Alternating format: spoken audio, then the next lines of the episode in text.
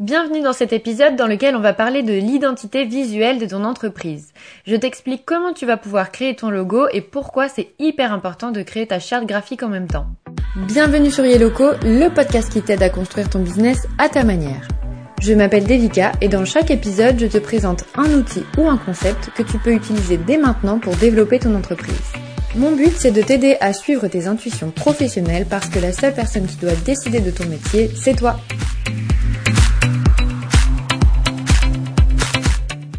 Alors, pour commencer comme d'habitude, je vais t'expliquer exactement les termes qu'on va aborder dans cet épisode. La première chose, c'est qu'on va parler d'identité visuelle. Concrètement, l'identité visuelle, c'est tout ce que tu vas créer qui va faire en sorte que ton client sache que ça vient de ta marque d'un point de vue visuel. Donc tous tes supports de communication, les images que tu vas mettre sur les réseaux sociaux, les affiches et même ton site internet auront une identité visuelle et l'objectif de tout ça, c'est que ton identité visuelle soit cohérente et soit toujours la même sur tes différents supports, mais aussi dans le temps pour que le client puisse vraiment associer les différents éléments sur lesquels tu vas communiquer à ta marque.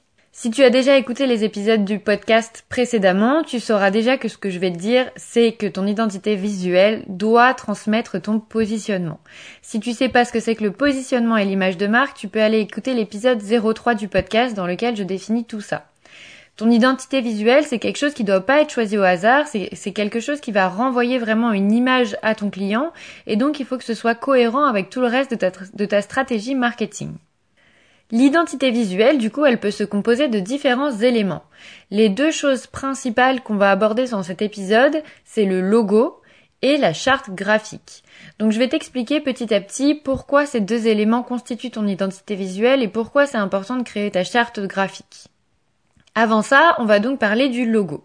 Le logo, je pense que j'ai pas besoin de te donner de définition pour que tu comprennes de quoi on parle, mais c'est le petit truc visuel qui va avec une marque et qui fait que tu vas reconnaître la marque quand tu vas voir son logo. Ça peut être constitué de différents éléments. En tout cas, c'est quelque chose de graphique qui va représenter ta marque ou ton entreprise. C'est comme un symbole, en fait.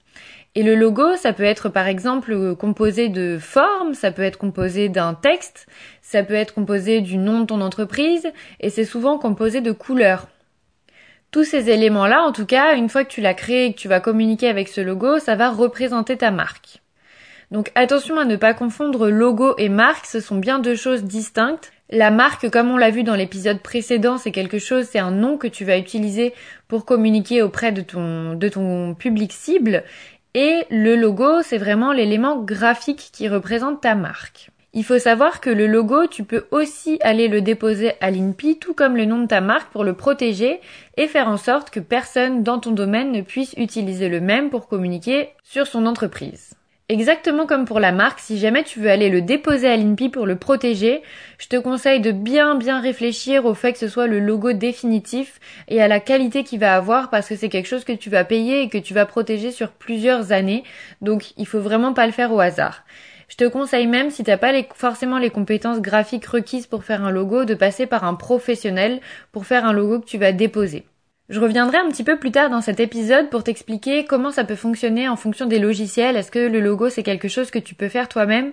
Et dans quel cas il faut que tu fasses appel à un graphiste. Mais pour l'instant, on va se concentrer sur qu'est-ce que c'est qu'une charte graphique.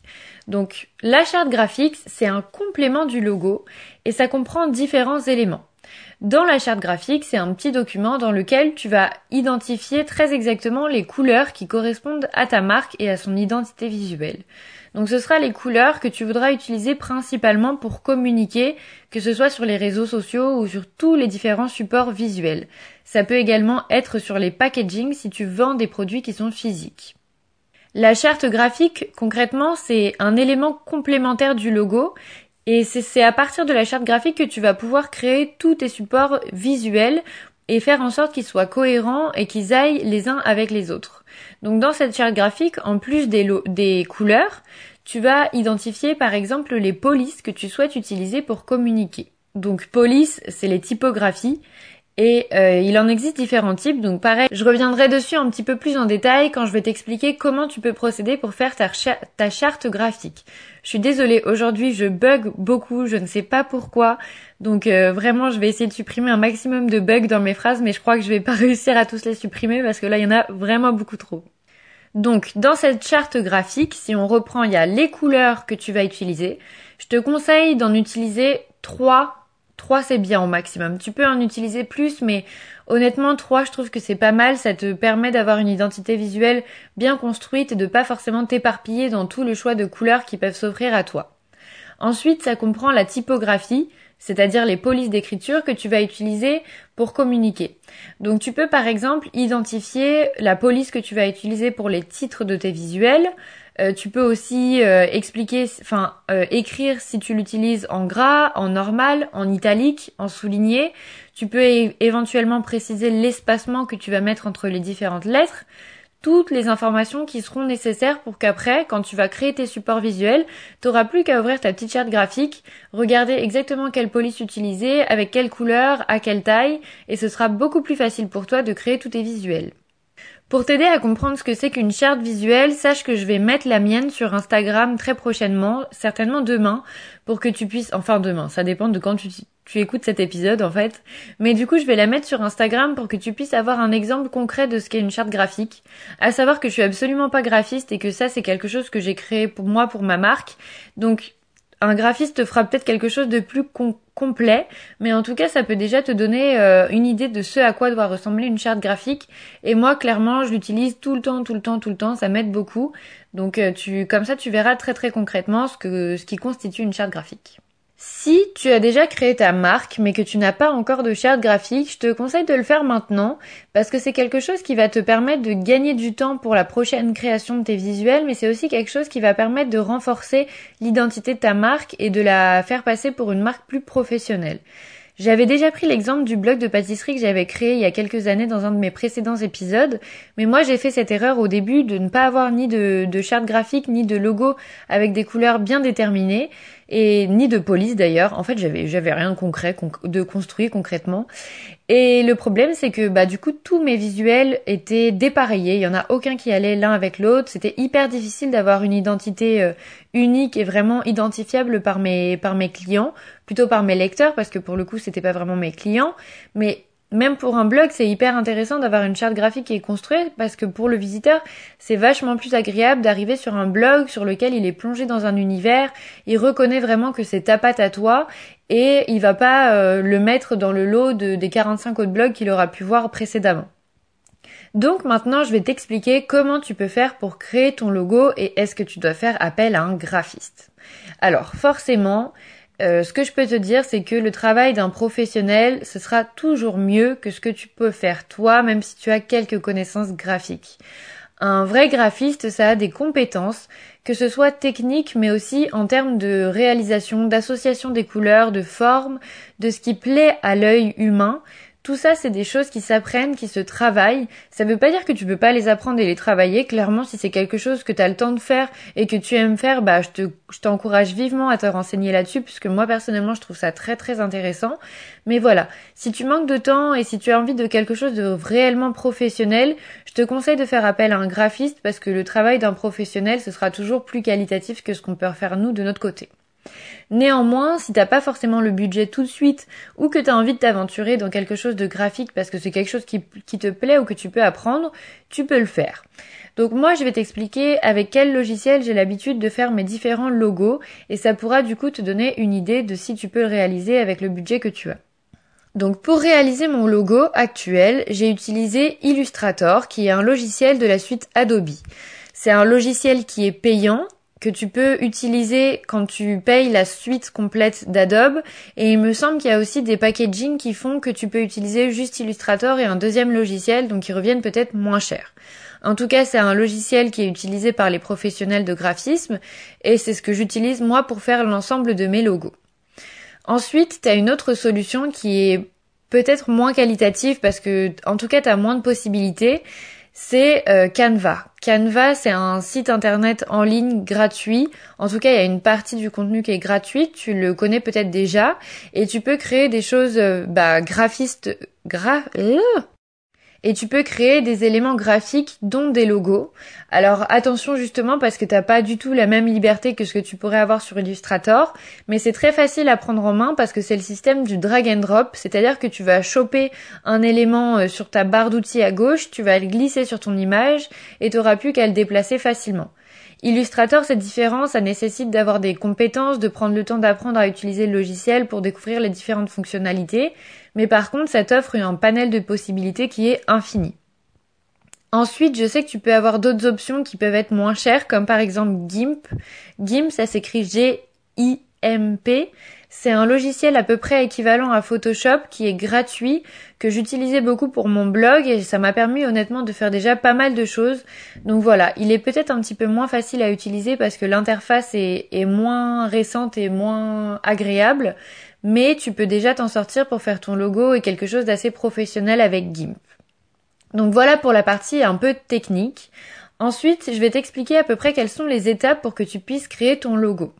Donc la première chose que je fais toujours quand j'ai un logo à créer, que ce soit pour mon entreprise ou que ce soit pour les différents services que je vais proposer, c'est que je vais créer un mood board. Alors un mood board, si tu connais pas, en gros en français ça se traduirait par une planche d'inspiration. Concrètement, sur un document, moi en général je le fais sur PowerPoint ou un truc de diapo en tout cas, parce que je peux facilement glisser des images dessus et mettre des petits commentaires. Donc je vais réunir plein d'images qui me plaisent et qui correspondent un petit peu à l'univers et au mood que je veux donner à mon logo et à ma marque. Donc ça c'est pareil, il faut que ce soit des choses qui soient cohérentes avec ton positionnement. Tu peux aller chercher par exemple des exemples sur Pinterest, tout simplement sur Google. Sinon il y a aussi Behance qui existe, ça s'écrit B-E-H-A-N-C-E. C'est quelque chose qui est fait par Adobe si je me trompe pas. Et donc euh, tu peux regarder ce que les graphistes font en termes de logo, etc. Euh, t'as différents sites, t'as aussi le site 99 Design, si je me trompe pas. De toute façon, je te mettrai les références dans la description de l'épisode. Mais voilà, tu peux aller chercher de l'inspiration sur les différents logos qui existent déjà sur ces différents sites internet. Et ensuite, tu les rassembles au même endroit sur un diapo pour créer en fait une planche d'inspiration et voir exactement ce qui te plaît et ce qui te plaît moins dans les logos.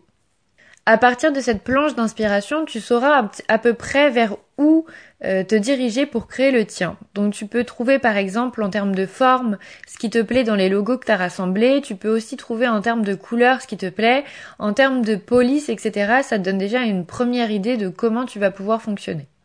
Ensuite, ce que je te conseille de faire, d'autant plus si tu as des compétences un petit peu de dessin, c'est de créer une, esquisse de ton logo avant de passer à la version finale sur le logiciel.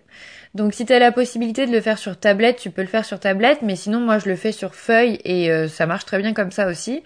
Donc tu prends un petit crayon, un papier et à main levée, tu vas faire différents modèles de logo, à peu près tout ce qui te passe en tête. Euh, tu vas pouvoir t'inspirer justement de ta planche d'inspiration, de ton mood board que tu as fait précédemment, pour dessiner à peu près ce à quoi tu, voudrais que ton logo ressemble. T'as pas forcément besoin de faire des formes très précises ni de mettre des couleurs, c'est vraiment pour avoir une première idée et une base à partir de laquelle tu vas pouvoir euh, faire ton logo final sur le logiciel. Si jamais tu fais appel à un graphiste, c'est à cette étape que tu pourras déjà lui donner tout ça, donc le mood board et en principe de toute façon si tu fais appel à un graphiste, c'est lui qui va te guider dans les différentes étapes que tu dois réaliser avant de pouvoir lui déléguer le travail. Mais en tout cas, sache que souvent tu vas lui envoyer par exemple le mood board et les esquisses que tu as pu faire toi pour qu'il ait une première idée de ce que tu as imaginé. Après, tu peux aussi lui laisser complètement carte blanche et c'est lui qui te posera des questions pour savoir exactement ce que tu veux et pour qu'il puisse orienter sa création vers quelque chose qui correspond à ta marque. Ensuite, une fois que tu as fait l'esquisse, c'est maintenant que tu vas passer sur le logiciel graphique et que tu vas commencer à réaliser la version finale. Donc tu peux déjà commencer à, transférer ton esquisse sur ce logiciel et donc à réaliser les formes que tu as dessinées de manière un petit peu plus propre sur le logiciel. Ensuite, tu vas tester, si tu as de l'écriture, tu vas tester différentes polices pour voir lesquelles correspondent le plus à ton identité visuelle. Sache qu'en termes de police, il euh, y en a qui font très moderne et il y en a qui font un petit peu plus ancienne ou classique, on va dire. Donc euh, il y a des polices qui s'appellent des polices à empattement et des polices qui n'ont pas d'empattement. Alors ça c'est pareil, c'est quelque chose qui peut être travaillé étudié vraiment en profondeur. Donc je te l'évoque là pour que tu aies connaissance de tout ça et que tu saches que ça existe, mais n'hésite pas à aller te renseigner sur internet sur la signification et ce que renvoient les différents types de polices pour bien choisir la police que tu vas utiliser pour ton logo et ta charte graphique. Ensuite, c'est pareil au niveau des couleurs, sache que chaque couleur a une signification. Donc si tu ne sais pas encore quelle couleur tu souhaites utiliser, tu peux aller te renseigner sur Internet sur la signification des différentes couleurs. Et en parallèle, sache que tu dois réfléchir à comment tu vas compléter, comment tu vas utiliser les différentes couleurs. Pour ça, il y a le principe de la roue chromatique. Ça c'est pareil, j'essaierai de le mettre aussi sur Instagram pour que tu puisses voir à quoi ça ressemble. J'en avais créé une pour mon blog de pâtisserie, donc euh, je reprendrai celle-ci. La roue chromatique, le principe, c'est que tu peux identifier comment les couleurs peuvent s'associer au mieux. Donc il y a des couleurs qu'on va appeler complémentaires, il y a des couleurs qui sont des nuances qui vont ensemble. Et c'est un système que tu peux utiliser pour réfléchir aux différentes couleurs que tu vas utiliser pour ton identité visuelle. Si tu veux un outil grâce auquel tu vas facilement savoir comment utiliser les différentes couleurs complémentaires, etc., tu peux utiliser Adobe Color ou Colorstock d'ailleurs. Pareil, je te mettrai le lien dans la description. C'est un site qui est gratuit et sur lequel tu peux taper différents codes couleurs et choisir si tu veux que ça te suggère des couleurs complémentaires, des couleurs nuancées, etc. Et à partir de ça, en fait, tu vas voir directement quelles sont les couleurs qui s'associent bien les unes avec les autres. Donc à partir de tous ces éléments-là, tu vas créer ton logo final et tu vas pouvoir l'exporter ben, en version PNG, en version fond transparent, pour ensuite pouvoir le mettre sur tes différents supports de communication. Une fois que tu as créé ton logo, il va falloir que tu crées ta charte graphique. On se rappelle, la charte graphique est complémentaire de ton logo, donc ça va reprendre des éléments de ton logo. Donc tu vas te baser déjà sur les couleurs que tu as utilisées pour ton logo et tu vas identifier le code de chacune de ces couleurs. Sur ta charte graphique, encore une fois, n'hésite pas à aller voir sur Instagram pour avoir un exemple de charte graphique pour que tu comprennes de quoi je parle. Ce sera plus facile avec quelque chose de visuel, sous les yeux. Mais la charte graphique, en gros, par exemple, tu vas faire des carrés avec les couleurs que tu utilises pour représenter ta marque. Et à côté de chaque carré de couleur, tu vas mettre le code couleur qui correspond pour que une fois que tu crées tes prochains visuels, t'aies plus qu'à copier-coller le code couleur et le réutiliser à chaque fois plutôt que de faire des teintes qui sont approximatives et avoir toujours des couleurs un petit peu différentes. En complément des différentes couleurs que tu vas mettre sur ta charte graphique, on l'a dit, il faut que tu penses à euh, écrire les polices et les typographies que tu veux utiliser dans tous tes visuels. Ça ne veut pas dire que c'est interdit par la suite d'utiliser d'autres polices pour d'autres visuels, mais ça veut dire qu'en tout cas ce sera les polices qui seront majoritairement utilisées sur l'ensemble de tes supports de communication et qui feront que tu auras une identité visuelle qui est cohérente et qui est remarquable. En termes de police, tu peux utiliser des polices qui sont gratuites que tu pourras trouver notamment sur le site Google Font et tu peux utiliser des polices qui ne sont pas libres de droit, qui sont payantes. Donc qui sont protégées. Fais bien attention si tu vas chercher des polices sur internet, comme par exemple sur le site Dafont, donc c'est D-A-F-O-N-T. Ce sont des polices qui sont souvent protégées et donc il faut que tu payes les droits d'auteur, simplement bah, pour euh, remercier, entre guillemets, enfin pour le travail que la personne a fourni en créant cette police. Tu ne peux pas les utiliser, d'autant plus dans un but commercial, si tu ne payes pas les droits. Sache que les différentes polices ont différents types de licences. Certaines sont utilisables euh, pour gratuitement pour tous les supports que tu souhaites. Certaines sont utilisables gratuitement uniquement pour les supports que tu ne vas pas utiliser dans un but commercial. Et certaines ne sont pas utilisables gratuitement dans tous les cas. Il va falloir que tu les payes. Donc voilà, pense bien à te renseigner là-dessus avant de choisir la police que tu vas mettre sur ton logo.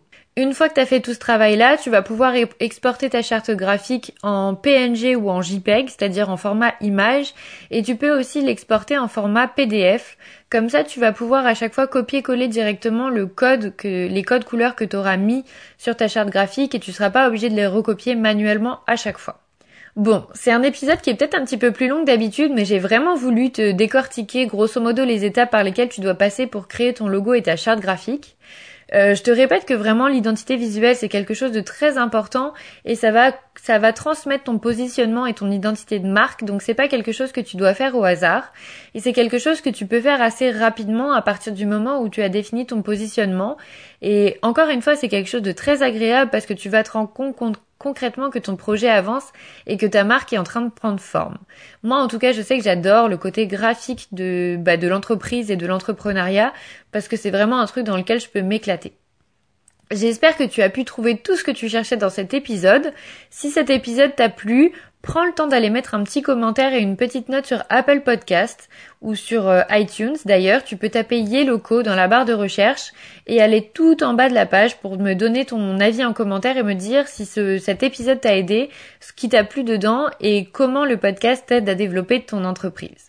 Je suis ravie d'avoir pu partager tout ça dans cet épisode et je te retrouve la semaine prochaine pour un premier prochain épisode dont je n'ai pas encore défini le thème. Donc euh, voilà. En tout cas, je te retrouve très très vite et je te dis à la semaine prochaine.